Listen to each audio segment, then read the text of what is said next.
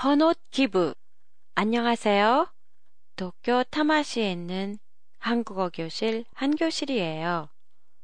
더웠던 여름도 지나고 슬슬 가을 옷을 꺼낼 때가 돼서 요전에 애들 옷을 정리하다가 보니 작아서 못 입게 된 옷들이 꽤 많이 나왔어요.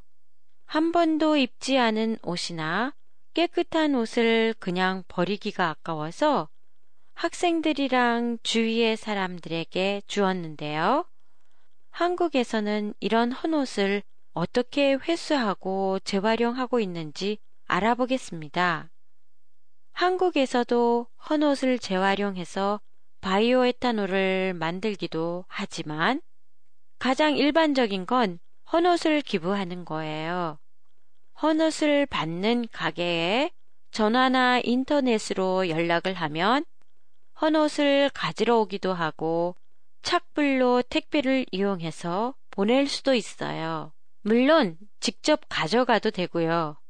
이렇게 해서 회수된 헌옷은 손질한 후 그 가게에서 판매되고 판매된 수익금은 어려운 이웃을 돕는데 사용돼요.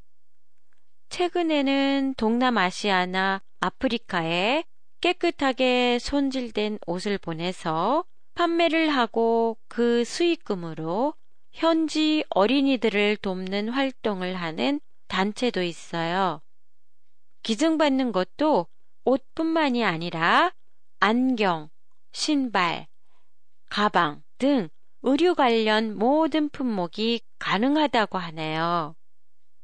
헌옷을 기증한 사람들에게는 어떤 이점이 있을까요? 먼저 옷장 정리가 돼서 기분이 좋아지겠지요.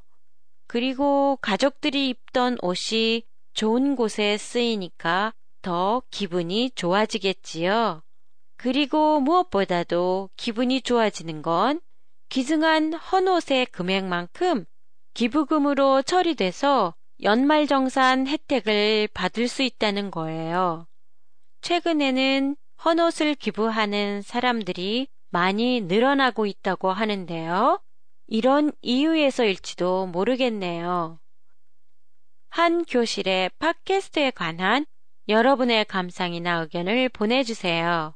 보내주실 때는 한교실닷컴이나 페이스북을 이용하세요. 안녕히 계세요.